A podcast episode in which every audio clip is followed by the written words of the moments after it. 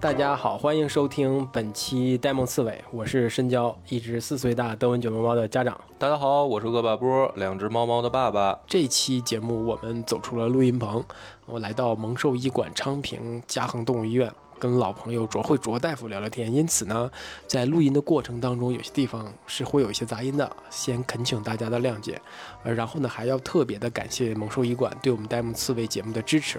啊、继续宠物诊疗师这个系列。也希望我们聊到的这些话题呢，能更好的帮助大家，啊、应对宠物就医时遇到的各种各样的问题。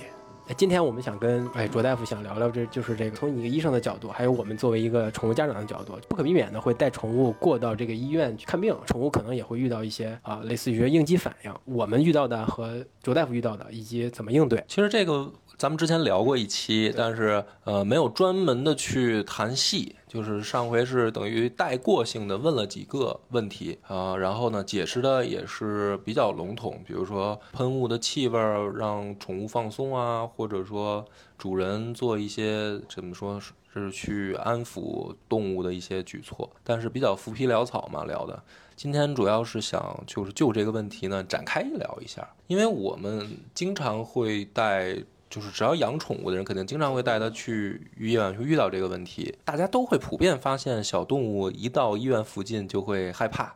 就会畏缩，甚至是原本没去过的，都会产生一些就是怎么说呢，叫恐惧心理也好，或者说明显你感觉它的状态进入了一种呃戒备状态。虽然主人带动物去医院，肯定都想知道说怎么才能啊骗着它，假装 假装是不去医院的，把这个事儿糊糊弄过去。作为呃养宠物的人，需不需要做什么提前的准备啊？或者说到了医院以后有什么注意事项啊？这些问题，就是先咱们先笼统的聊一下嘛。首先啊，就是我觉着所有的动物，除了狗以外啊，比如说有的狗确实，这，狗肯定要定期出去溜的，但是也有一些呃小型犬，就是从来不出去溜的。你会发现它跟猫一样，只要一出门就会有很强的这种戒备心理和应激性心理。但是猫也分性格，有的猫的话，大家会感觉就是大家有一个共同的一，如果说养过动物的话，大家都知道小猫是没有这种害怕的，就是你把它带到哪儿，它都很开心，它都玩得很好，而且它都会在四处探索，它没有这种特别恐惧的心理。随着年龄的增大，一点一点的在这一个封闭的一个环境里边，它就适应了这个环境。如果说你把它带到一个陌生环境，就跟说咱们人也一样，一个人把你带到一个陌生环境，不告诉你在干什么，你也会害怕。所以说，所有的动物只要带到这种成年的，尤其是猫，带到这种陌生环境，它必然的就会产生这种心理、这种害怕的一个情况。但是有的动物的话，比如说我们经常带着出门，比如说我们经常带着出去做个洗澡啊，或者说有的时候我们有的动物主人出去玩啊什么的，也都经常喜欢带着这个动物去。这种的情况下，呃，就会相对来说应激性就会稍微好一点，因为就跟说，其相当于人来说，我去我哪都去过，哪都见过，我就相对来说它胆量就会偏大一点。尤其这种绝对笼，呃，绝对这种室内室内养殖的这种猫，基本上从来不出门。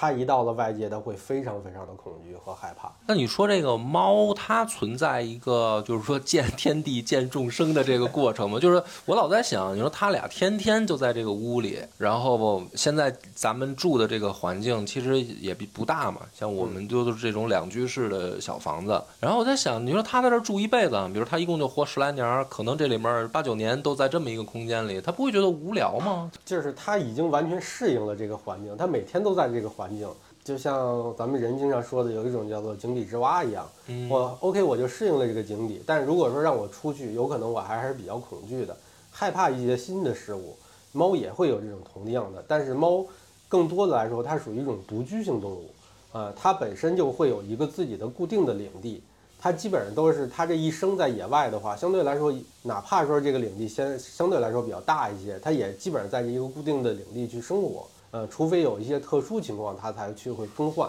呃，如果说在这个环境里边，小猫比较安逸，呃，尤其是这种饮食啊、饮水啊各方面都比较充足的情况下，它不是特别想着我要出去怎么样去做，但是它也对外界有一定的好奇心。比如我们经常知道猫有跳楼的现象，对，目前为止这个行为好多这个动物行为学的一些老师也没有弄明白为什么会出现。他们有的说外界有一些这种诱惑的，有一些这种鸟类的，呃，也有的一些说法，比如说就是猫在一个这种狭窄的时间长了之后，会有这方面的这种冲动性的行为。那所以就是可能我们作为主人的话，也是需要长时间把它圈养在屋里之外，也是需要把它时不时的带出去，带出去一下，让它见识一下外面的世界和环境。如果说很长时间从小就是经常带它出去。它对外界的应激性也不是特别强，它也很快能适应这些，而且出去也不会有一些这种特别焦虑的一些情况，所以说这种的话是肯定是没有问题的。但有的猫胆子就特别小，啊，如果说碰到这种的话，我不我不建议大家为了锻炼它的胆量，反反复复带它出去，我就强制带它出去，因为每一次猫的这种应激，呃，或者回来之后都会有一段时间的抑郁，或者说对对它的损伤来说。相对来说还是比较大的，就我们看到的，有可能就是表面看到的，OK，我们猫被吓到了，比如说来一个陌生的小孩儿之后追着我们家跑了一，追着我们家小猫玩了一天，第二天我们家小猫蔫了，之后我们看到的表面是这种情况，但是在体内的话，它有一系列的激素的一些分泌的异常，比如我们知道猫被惊吓之后，所有的动物也都是啊，被所。惊吓之后，它的第一个产生的激素是什么？肾上腺素。有好多人都知道，肾上腺素就会造成兴奋，兴奋。对，兴奋之后，肾上腺素过去之后，马上产生的是什么？是那个皮质激素。皮质激素就是咱们所谓的压力激素，是吧？就产生抑郁症的？呃，不是，不是，跟这个还有点区别。它是一些那，也是一种对于所有的这个分泌物、呃分泌啊，包括说自己的一些腺体啊，形成一种这种很强的一些这种作用。皮质激素对这个抗应激啊、抗炎啊，或者说它体内常在的一个激素，但是过度了也不是对身体也损伤也比较大。所以说它有这个两个激素逐步的一个代谢，它对它的脏器也是有很强的一个负担。那如果就是比如说带它出去，我们现在不是有那种宠物背包嘛，就是可能只有它一个脑袋露在外面。嗯，如果是这种东西，就不用它下地，比如说猫猫带着它出去，平常多转转，这个是好还是不好呢？也分动物，我只能说也分动物啊，因为大家知道，就各个不同的品种的猫，甚至是同一个品种的猫，有的小猫确实胆量很大，就是我从差异对吧？个体差异是肯定有很强的一个个体差异。比如我们经常可以看到，有好多人拴着自己的猫背一个背带儿，开始就出去遛遛弯去了，跟狗一样的去遛，甚至见到一些小狗啊，它也会去跟人打打打招呼，就是看到其他人，它也会去看着，也会去找人去看。这种的话，动物也会也是有的。但是有的小猫就不行，就是你把它抱出门之后，它会在你身上抓得非常非常的紧，嗯，那全身的话肌肉都是绷得很直，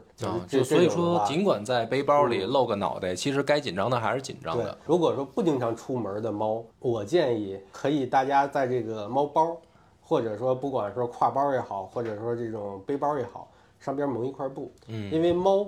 呃，有一个特点，它在高处和光线昏暗的地方，他认为自己是安全的。掩耳盗铃了 树上呗，感觉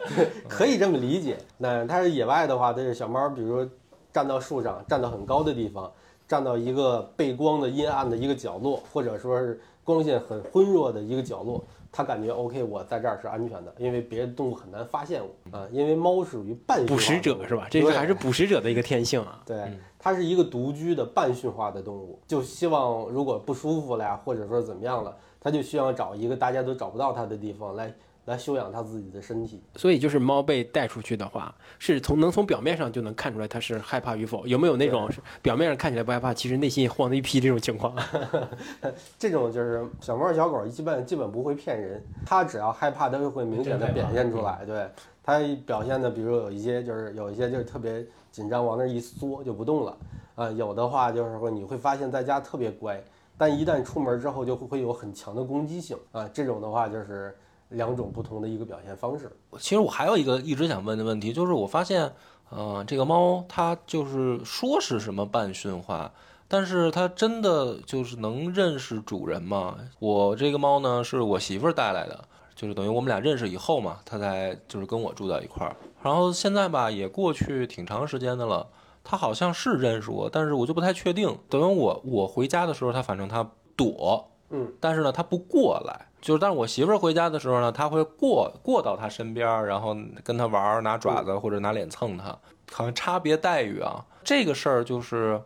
也是因猫而异吗？或者说我们有什么办法能够让这个小家伙更快，不能叫快速吧，就是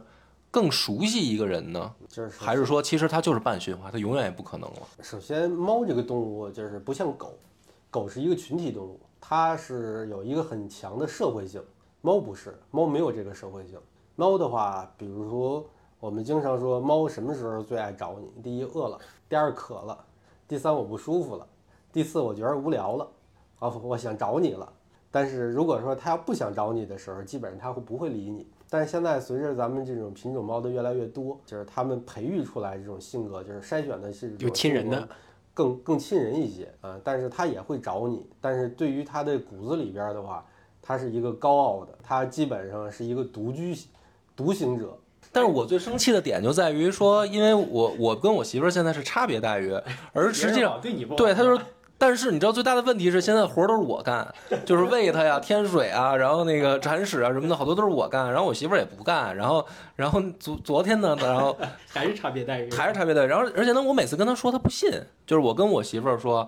那个我说，你看你回来了，他就过来了。他说不可能啊，他说我也有出差的时候，对吧？然后他说我出差的时候给你打视频电话的时候，我明明看见猫就趴在你身上。我说那就是因为他在电话里听见你声儿，他才过来的。对，他说没声儿的时候，他根本就从来不在我身边。然后我媳妇说：“是吗？说你要这么说的话，说我都有愧疚感了。说我最近这一两年对他们也不太好，说他们心里边记得还是我，就是他差别对待啊。对，那按您刚才说那个，应该是说，比如说他驯化不过来，或者说他高傲，那应该是说，比如说对我跟他一样啊。说它有第一个就是它不会是吧？嗯，就是比如说它这只猫从小，大家要知道动物的话，为什么从小时候养出来的，就是在它生长过程中就是陪伴的话，就是更重要一些。比如说，如果说你领养一只成年猫，但有可能它真的就是对你一直就不冷不淡，只有真的饿了的时候想找你的时候才会找你。但如果说你要从小去，就是相当于一个大猫的一个这种程度去带它的话，因为咱们现在接小猫有的会很早。我碰到的接小猫最早的话就是三十多天、四十天就开始接走了。对，基本上你要知道，三十多天、四十多天刚刚断奶，小猫的从始认认知里边的话，它还是把它从小陪伴它一直长大的这个人对它来说更亲近，对它来说更依恋。所以猫其实是有所谓的父母，我们打引号的吧，就是所谓的父母概念是吗？就是它小时候它跟着长大的，它就这肯定会有的。那那种什么动画片里或者是电影里看到的说。看到第一眼就当成爸爸妈妈，这是是会吗？不是鸟类才有吗？恐龙是吧？是的，鸟类会有的，但是猫的话好像没有。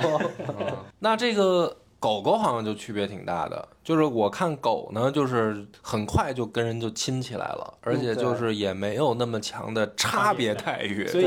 就是珊珊就没差别待遇，他妈他就是也是有一定的差别待遇的。但是狗的话，它是一个群体的，就是它的本质就是一个群体动物。那比如说狗的话，有可能会更换群体，比如这个，呃，或者说走散了呀，有可能它会加入另外一个群体，它就可以认到那个群体的老大作为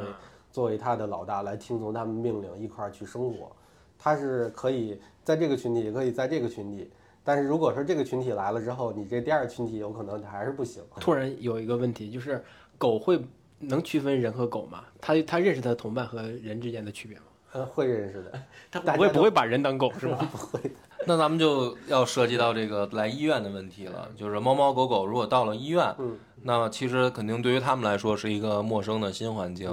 那对于医生来说，如果碰到激烈抵抗，比如说它就是很很强的应激反应，狗呢可能会龇牙，可能要做攻击状；猫呢可能想躲、想跑或者想挠人。那这种情况下，一般卓卓大夫会怎么处理呢？呃，首先啊。呃，我如果说接诊一只猫的话，我不会上来就是我去把这个猫从笼子里抱出来，基本上这个动作我很少很少去操作，除非这个猫我已经接过很多次了，而且对它也比较熟悉，这种的话有可能我会去这种操作。所有的我哈，一般我接诊的话，我多数会让主动物主人去逐步的安抚，让这猫情绪稳定之后，把这个动物带出来，然后除了一些特殊的一些检查。我会去跟这个猫有一些这个接触以外，基本上对于陌生来的人来说，他对这种陌生人还是有很强的戒备心理。包括说，即使你很快的、轻柔的去安抚啊，轻柔的去触诊啊，就是尽可能不要把它弄疼啊或者怎么样的，但是他对你的戒备也会很强。但是随着时间的增长之后，它的戒备心就会一点一点下降。医生一般不会上来之后直接把这猫抱抱到怀里，都是一点一点去接触，感觉这个猫能接触下一步了，能接受你的下一个动作的时候，你再去做这一个下一个动作。然后这是医生接诊猫的一些就是需要小技巧？呃，需要做的一些这种这种就是尽可能避免的一些这种强行的一些应激。我也接触过这种来了医院之后，动物主人也没有办法去接触，更别说医生了，那是完全不能接接触的。把那个猫包打开之后，医生只哪怕哪怕伸头去看，那种攻击性就只能窜出来抓你两把，就咬你两口那种状状态。然后哪怕动物主人去，比如说我们只是把动物主人跟小猫放在这一个房间里边，然后动物主人也无法接触，这种的话我们就要看，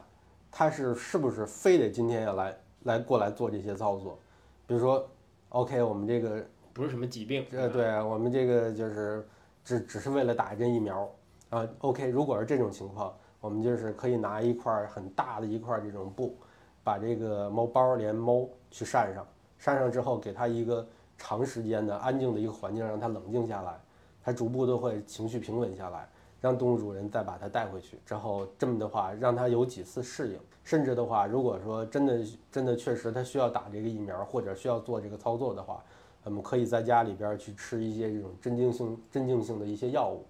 啊，让它心情啊各方面的平稳了。动物主人在家肯定是比较乖的，对动物动物主人也没什么攻击性，啊，我们可以去吃一些这种抗应激的、抗焦虑性的一些药物，之后再带到医院来再次就诊。但是如果说有一些比如小猫，呃，比如说从那个四楼或五楼跳下来了，然后那那那条腿在那儿出血，或者说在哪儿挂到了，那条那条腿正在那个出血，那伤口已经在外翻了，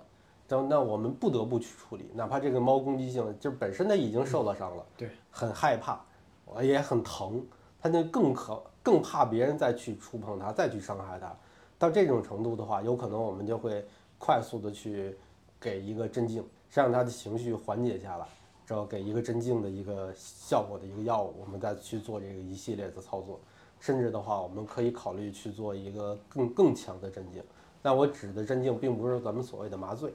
只是做到一个这种攻击性下降、反应迟钝，甚至的话造成他的这种半昏迷的一个半意识的一个状态，我们再去做这所有的操作。这种药物是喷雾的吗？还是需要注射的？还是口服的？所有的这些药物，就像我刚才说的那种，需要从家里带过来这种比较攻击性比较强的，这种基本上都是口服的。哦，就是咱们所有的现在外用的这些喷雾性的这些，除了吸入的这种，除了很强的这种麻醉性药物以外，像咱们说这种益迷呀，或者说益福益益福迷呀，呃，这这种的话，就是这种药物以外，基本上做不到这一点。所以说我们现在的话，医院使用的基本上让它快速的镇静的这种的话，多数是在肌肉或皮下注射。嗯，注射的，嗯，那我想问，就是如果一个猫哈，咱们现在聊的主要是猫容易产生应激嘛？那它到一个新环境，它或者它认识这个环境或者适应这个环境，它一般有什么过程啊？首先，它需要，比如到的这个环境里边儿，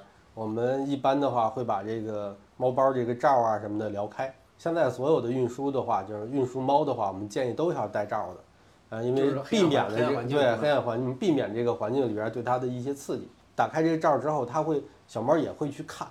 也会去看这周围是是什么样的一个环境，有没有一些陌生的人物，周围的声音是不是特别嘈杂？大家要知道，猫是非常安静的一个动物，它对周围的刺激是非常非常敏感。就声音的对，刺激很敏感的，刺激是非常敏感，它的敏感度是人的十倍甚至一百倍左右。对于咱们这个环境里边，咱们也许认为无所谓，但是它确实感觉是非常敏感的。所以说，在这种敏感的一个环境里边，就是一定要有一个相对来说比较安静、安静的一个环境，让它逐步的去适应。可以，比如说接诊前先让小猫先在里边待一会儿，待这么几分钟，哎，OK，之后让动物主人逐步的去安抚一下，哎，跟它说说话说话呀，摸一摸它呀，小猫就会觉着，哎呀，动物主人也在这儿，哎，这个环境还行，也没有那么嘈杂，也没有那么多陌生的一些动物，OK，它有可能就会逐步的放松警惕。之后这个时间，呃，医生再去介入，让它相对来说有一个平稳的一个状态。如果这个环境里存在很多其他的猫，对它其实没有什么帮助，就是它并不会因为说同类多了就有安定感。只是狗可能会，狗也不会，狗也不会。对哦，狗也不会。如果说真的就是把这只动物带到一个很陌生的一个环境里边儿，首先对它的攻击性来说，第一个就是有一些其他的大型的动物对它有攻击性。第二个，尤其是狗，狗的话，咱们刚才也说了，它是一个群体动物。如果说陌生的一个群一个人，这这一个一只动物一只狗到了一个新的群体，如果这个群体不接受它的话，这个狼群不接受的话，它会把它驱逐掉，呃，甚至会去攻击掉。狗也是有这种现象，所以就是狗更容易被周围其他的狗影响，是吧？对，猫反而倒好一点，呃猫也不行，猫也不行，对猫是 更不行，是吧更不？行，因为因为我也养一只猫，像我们家那猫，自从我一直想说再养一只，就因为我们家那只猫是完全接受不了第二只猫的存在，加上它体型也大，一般来新猫就欺负，是吧？欺负人家。基本上是基本上不敢走不罢休的这种状态。你们家的猫呢？和你们家的狗之之前带到医院去，会有一些应激反应吗？其实我是这一段呢，是我听我媳妇儿说的了，就是因为她这两只猫都她养的时候都比较小，然后呢，她跟我讲过，就是说为什么会有这个第二只加菲，就是她当时的那个猫舍嘛，宠物店，然后呢就说说，呃，我们这儿呢有一只就是没有人要的加菲，然后你你要想要可以给你，就等于嗯说不好听一点，就是可能估计卖不出去吧，或者或者怎么讲，就是等于老板可能好像是有什么问题，可能要搬家还是怎么着吧，就是他可能店里边没法再再继续寄存了，有一窝小猫，我媳妇儿就说有一只特漂亮，就是她看照片还是视频啊。她就说有一个特漂亮的，说要不这只我能够给你分担了，就等于老板说这一窝我想办法给老客户什么的，你们谁能领养就谁领养了，我就不卖钱了，还是怎么着吧？那意思就有一只特别漂亮，特别奇怪啊。然后这一就是这一只小猫来了以后，第一只那个先来的那只银渐层就特别特别的不爽，就会产生生理反应的不爽，然后想想去攻击它也好，或者打它也好，怎么着的。然后呢，等于就换了一只，是同一窝的同一个品种的，又换了一只，就是现在这只。这只来了以后，说两只相处的就非常融洽，但是呢，也不明白为什么，就是说它是同一窝嘛，而且同长相也差不多，然后一只就行，一只就不行。这就是我听说我媳妇儿说的，就是我家现在这两只为什么还能够和平相处，就是实际上是经历过了一次筛选筛选，互相挑选。然后这种筛选其实也解释不太清楚为啥，这我们就不懂，说说老师给说说。性格是吧？这个真的是，就是我们经常说有往往这种的话，有比较玄学，这个真的不好说是为什么。也我也确实碰到过，同样的一只动物，它跟这只动物就可以，跟跟另外一只跟另外一只就不行。那您碰到过最就是反应最激烈来就医的猫也好，狗也好，说狗吧，就是特别激烈的会产生到什么程度？就真的是开始咬人叫，然后主人在不在都不好使。我碰到狗相对来说还好，因为狗的话到哪哈儿基本上对主人是没有什么攻击性的。狗在医院里边去误伤主人的比较多，但是真正的说逮着主人就咬着不撒不撒的，就是几乎没有。对猫的确实是有，我曾经在我就诊当中碰到一个一只小猫，基本上是一个英短。呃，那只小猫之后直接打开笼子来说，直接就是伸出一个头，就谁也不谁也不要碰我。我在那个诊室里边让它它跟它主人待了将近一个小时。那个主人跟我说，我实在待不下去了，因为我真的碰不了它，在家我怎么弄都行。现在我一过去，那猫就冲我呲嘴，我手一过去就直接抱着就啃。你看我手啃的，之后真的就是手抓的就那种绝对那种攻击性的那种抓的特特别血。模糊了。对，就是那一道儿直接就是整个指甲就显着都能伸进去的，非常深的那种两道抓痕。最后就没有办法，像我说的就没有办法，这次我们就不能再动了，因为如果我说我们再去动的话，就两个选择，就是就会出现两个，第一个伤人，因为这动物主人都已经伤了，我们确实也在通过那在那个呃在那个监控里边也能看得到，那个猫是怎么样去攻击那个主人的，就感觉那个主主人感觉那小猫趴那哈儿了，没事儿了。说实在不行，我把那个帘儿拉上吧，那个拉锁拉上吧。手一刚一过去，那猫直接扑过来，就连抓带咬，就这一就这就这一套组合拳就是过去了。之后我们最后实在没办法，我们就是通过这种外界的一些干预，把那个拉上去。过了好久之后，来了第二次，就是第二次也不行，第三次的时候我们就采采用化这种化学保定性药物带让它镇定下来，对吧？？让它镇定下来。那像这种第一次来就是反应特别激烈的，他会不会有记忆啊？是吧？那我第二次这个地儿我死也不会来了，来了我还还那样。呃那个主人跟我说，他去过其他家医院，也是这种状态。对医院，呃甚至说可能不是对医院，只要是陌生环境只就不行。到陌生环境，他就确实有这种现象。那我看您这个蒙兽医馆也有好多在住院的猫猫或者狗狗，然后这些住院的话，他们就是是天生对陌生环境是容易适应的，才能来允许住院。那比如说有没有一种可能，比如说这个就是得了要住院的病，或者说需要住院治疗的，然后呢给他半昏迷弄晕了，然后主人就走了，等他再一醒来，发现已经在住院部的笼子里了。那这种情况怎么能首先，大家有一个误解，就是医生建议动物主人住院的时候，不是因为我医生想让他住院而让他住院，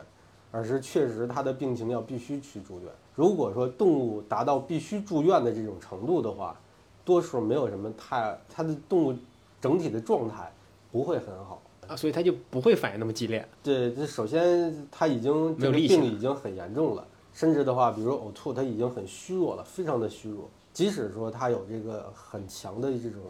抗体，但是他也不会那么强。在这个住院里边儿分好多，一般的话，咱们使用镇静或者使用这方面的药品的时候，这种尤其是化学保定的这些药品的时候，我们都会选择健康动物。非健康动物的话，我们不会盲目的去使用，不会随意的去使用这些。不到万不得已，大家都不会选择化学保定。这个给大家提了个很好的醒，对吧？如果去医院，然后你的这个猫猫狗狗已经在比较严重的病了，然后这医生说来上化学药品，然后住院，这个基本上就该换换医院了，是吧？这说明呃、不这个是这个也，因为你得看它的具体是一个什么情况，就是化学药品太严谨了，具体情况具体分析。不是不是说是所有的化学药品不好，呃，就是比如说它这个非常紧张，这个动物本身就是到了一个么，比如说这个心脏病的，心脏病心脏病的往往的话，呃，就是这个动物主人，尤其是猫比较紧张的情况下，甚至比较疼痛的一个情况下，我们会有用一定的这个镇痛和镇静性的药品，必须要也是让它安静下来。心脏病本身我觉得需要氧氧氧气就供给不足，你在紧张，你在玩命的在折腾，就跟你说你本身我供氧就不足，我再跑个百米一百米嗯，那是不是就要猝死？嗯所以说就是分不同的一些疾病，比如说他要肝脏疾病，已经肝病的话，OK 来了之后已经很蔫儿了，甚至非常严重的一些烧瘦，走道儿都已经打晃了。就是哪怕这个动物再有情绪性的问题，我们会选择一些其他的一些安抚的一些状态，就是给它更好的一个环境啊，更安静的一个环境啊，就是拉上帘儿啊，让它去绝对的一个安静，绝对一个昏暗的一个环境，它也会安静下来。而且随着它的如果说治疗的呃比较好的话，随着它的一个健康的一个恢复，它有可能攻击性会表露出来，但是它在这个环境里边已经待了很长时间了。它就没有那么强的一个害怕。所有的攻击来源于害怕，对这个环境的陌生，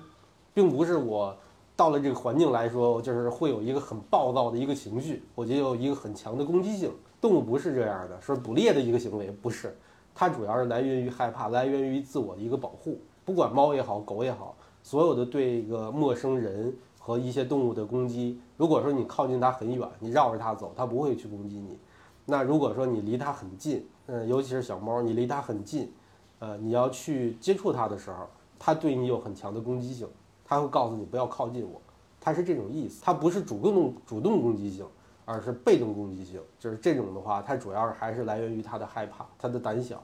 所以说大家一定要把握好这一点。所以就总的来说，就如果碰到有一些应激反应比较强烈的动物来医院就诊的话，就是给它提供一个相对来说比较安全、比较稳定的一个环境，对，让它慢慢的适应过来，对吧？如果实在不行，才可能会用到一些化学药品，让它镇定下来。这其实用化学药品，其实可能也是为了它的整体的健康，对吧？如果应激反应持续时间太强，可能对它的身体本身也会造成一个比较大的伤害。对它来说还是有一定的伤害，就是包括有一些这种，呃，一些诊断，包括有一些这种治疗，这种的话就是你医护人员没有办法对他进行这些操作的时候，比如我们需要采个血，它的攻击性特别的强，它但是它这个血不采还是不行，因为这个操作对他来说，这个疾病的诊断，这个疾病的一个对他的后期治疗是非常有必要的，而是必须要去做的。我们没有办法的情况下才去去操作这些。但如果说可以通过物理保定的话，我们尽可能的都不会去用这个化学的一个保定。最后还有一部分我们想讨论啊，就是说刚才我们谈到的都是猫猫去到了它陌生的环境，嗯那如果在它熟悉的环境，比如我们家里面，嗯，来了它不熟悉的人，然后这个时候它可能有的会选择躲起来啊，会怎么样？那这方面我们需要注意到什么吗？因为我发现狗可能会好相对猫好一点，嗯，就比如我家会请那个保洁阿姨嘛，来就是比如说一个月啊会来打扫一次。然后狗呢，它就会保洁阿姨在蹲地的时候，它跟那墩布玩儿，它就以为那保洁阿姨在弄逗猫棒似的那种东西，嗯它就叼着那个墩布，然后跟保洁阿姨玩儿，就还不太对陌生人产生敌意。但是猫明显就会就躲起来，对吧？会躲起来是最基本操作，而且会有带一些敌意。这种情况就是我们是需要注意什么呢？或者说，比如说有没有什么临界点点判断？保洁阿姨来嘛，或者说陌生人来，尤其是保洁，他肯定会打乱原来的气味儿，或者说原来的环境，而且。他也会其实帮猫去收拾一下它的，比如说那些猫砂盆啊，或者那些东西。就对于猫来说，这个在他们眼里是一种什么行为呢？我其实也挺好奇的。嗯，如果说像这种偶尔就来一次，就是这种的话，我觉得小猫的话，只要它躲起来了，它不跟这人去接触，不要再进一步刺激它，我觉得这问题不会很大。就是像您说的这种环境或居室的一些改变，我们经常说猫的话有一个最大的问题就是焦虑，但是往往好多人说这是一个应激，应激和焦虑是两种概念。但是猫的话，比如说泌尿道的一些综合症啊、或者说一些其他的一些疾病。啊，这种好往往是跟焦虑有一定的关系。猫的焦虑持续性的一个刺激，或者无法释放这个情绪，引起的它的一个焦虑。嗯、这种的话就是，比如小猫会有一个在每一个家庭里边儿会有一个自己认为的一个安全窝。如果说你把它它会自认为这个安全窝去给打破了改变了，啊，它每次会躲到这个，就是大家要知，你会发现小猫这两天心情不好，或者说有一定的不开心的时候，它会躲到哪个位置？躲到那个阴暗的那一个角落里边儿。呃，如果说你把这个给它破坏了，它就没有办法自我的去释放这个焦虑的一个情绪的时候，它就会产生各种各样的一些呃疾病和一些情绪的变化。其实大体的，你只要不去触碰它这一点，其他的应该问题不大。那它这个安全窝是它第一次到这个环境，它就会主动找一个位置吗？它会自己找，有自己可能这一段时间在这行，过一段时啊间，在还会改变是吧？对。那你们家的猫安全窝是在哪儿？像那么性格那么敏感的，我还没那么注意。哎，你注意没？我我家那个更逗，就是因为那个小白猫啊，它会像卓老师说那样，它去找那个安全屋。然后呢，那只加菲呢就特讨厌，每次我感觉它终于找到一个固定点儿啊，那只加菲就老去挤它，就把它挤到说那个屋子变成加菲的了。有几个点啊，就第一个电视柜下面有一个槽儿。就是我们原来呢，就是老式家具啊，它不是有那个放就是 VCD、DVD 的，有一个就是很不高，可能一个手掌高，但是呢很深的那样一个，因为它是那种台子机器塞进去嘛。那个地儿现在也没用了，然后我家也没有换掉那个家具，那个地儿就容易被当成安全屋，就是它钻进去。然后呢，我那个白猫钻进去，比如说啊我看它一周时间，它老在那儿，然后那只加菲就开始了，就开始去抢人家地盘儿，然后不知道把那只白猫给，就是我，比如我这一周看见白猫在里面，下周一看是变成加菲了，就它在里边了。然后呢，还有一个那个地儿就是电脑机箱，原来也是老老式嘛，因为咱们原来不都是那种台式机嘛，然后那个台式机呢。那个下面有一个槽儿，就原来塞机箱的位置，装主机那个槽儿对对，那个装主机那个地儿。然后那个地儿现在也没有主机了。然后我就发现这个小加菲呢，他去替换了那个电视柜儿，然后那个小白的呢，他就找这主机槽儿。你再过一周，发现又被又被占了。就是加菲特别讨厌，他自己不找，他老找别人的。然后还有就是沙发底下，就我们那个沙发是有那个腿脚高度的，然后沙发底下是经常是对有空间，然后他钻进去，然后就是也是过一段就发现被那个小加菲就去抢，又去替代它。这种就是我需要去主人干预它吗？就比如不需要不需要就让他们自己去抢，自己去闹就行了。他的安全屋他占了，他再找一个它就另外找一个了是吧？就是说主人其实没必要干预，我总感觉是那个一直在欺负另一只似的，存在这种情况吗？就如果说两只猫一直在这么生活，你不用去管它们，就是还是要给它们独立的空间，是吧独？立的空间我不要过度参与。对，卓大夫可以回家看一看它们的安全屋在哪。我的那个就是在床底下，哦我总能看到它时不时的就会钻到床底下去，就可能就是它想要释放一下自己的情绪了，是吧？反正我家那就老在轮换，一直在轮换，就一直在欺负另一只。就是顺着这个问题，还有一个就是我发现我家这两只小猫有时候会打架，嗯，就是他们这种打架吧，我仔细观察过，好像也没露爪子，就是没有说把爪子亮出来那么去挠对方，但是呢，每次动静很大，而且呢会叫，就是会那种就是像像人吵架一样的叫，然后会打，有的时候会看一巴掌下去，也会把对方毛拍下来这种的。但是你又感觉好像不是像我们所谓那种看《动物世界》里面说咱们今天要决一个生死的那种，这种打架我们需要人为去干预吗？首先，他们已经就是形成这种习惯，生活这种态度。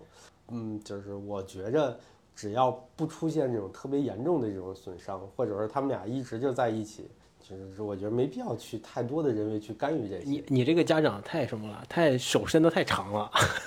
这不是他们俩闹起来的时候，确实挺吓人的，就是嗷那么叫，然后那个，而且他们会一个追着一个跑，然后呢，这个猫跑的又快嘛，就是它会连带着带倒好多东西，什么桌上的东西啊，什么都给你踹到地上。如果碰上这种行为，直接制止一下就可以了。这个制止的并不是他们两个这种打闹行为，是他们的对家庭的破坏行为。就是我想问的是，他俩这个是还在属于玩的范畴吗？还是说就是已经属于不是玩的范畴了？有可能还在玩的范畴里。打斗没个轻重。我还有个问题想问卓大夫，是我我记得有一次我我朋友要把他家的猫放我们家来，他来到我们家之后，他立刻就躲在了那个墙角的地方。嗯那我去去接触它，我摸它，它也也不会对我呲牙，也不会表现出攻击性，但是我就会发现它它在流眼泪，然后呃它也不会表现出攻击性，但就是流眼泪，也不从那个角落出来，这是一个就是严重的表现嘛？我说过两种方式，第一个，有的猫就是直接攒成一个团儿，不吃不动，就是在那哈儿就是浑身的一个就是肌肉绷得很直，直接就攒成一个团儿。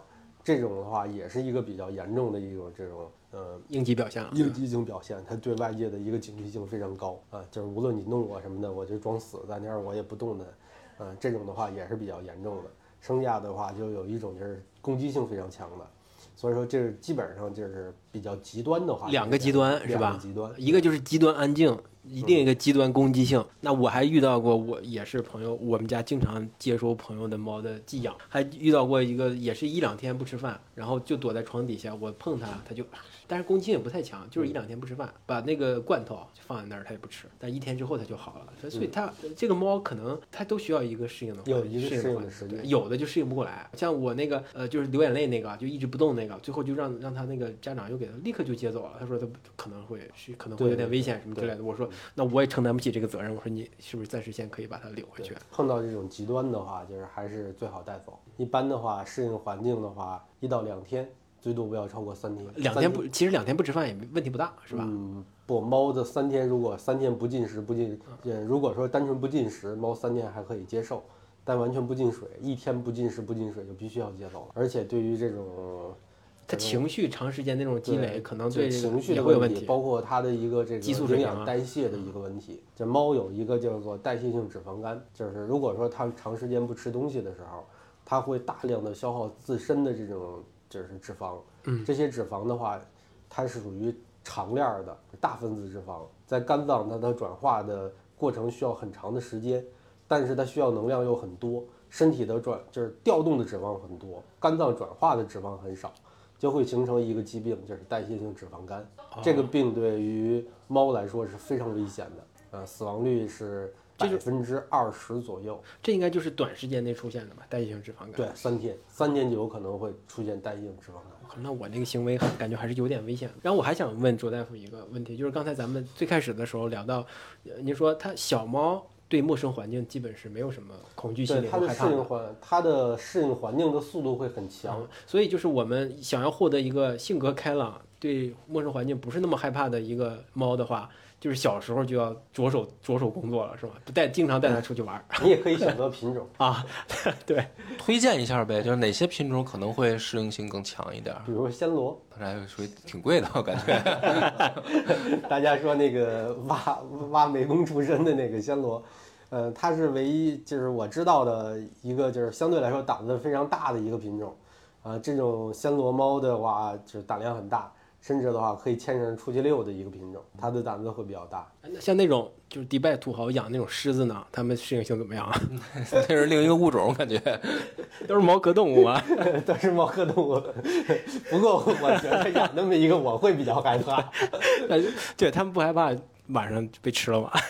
特别谢谢朱大夫能跟我们分享了这个关于如何处理这个我们在家里或者在医院怎么处理这个应激宠物应激反应的。当然，主要可能就是猫，猫的胆子比较小，对吧？狗可能遇到问题普遍性没那么大。就希望能给大家呃有一点提醒吧，就是希望大家对这期节目对大家能有帮助。如果有什么额外的问题或者单独的问题，也可以在我们节目下面留言，我们也可以跟朱大夫再次请教，来给大家回复。好，那我们这期节目就到这里，啊，拜拜。好的，大家大家再见。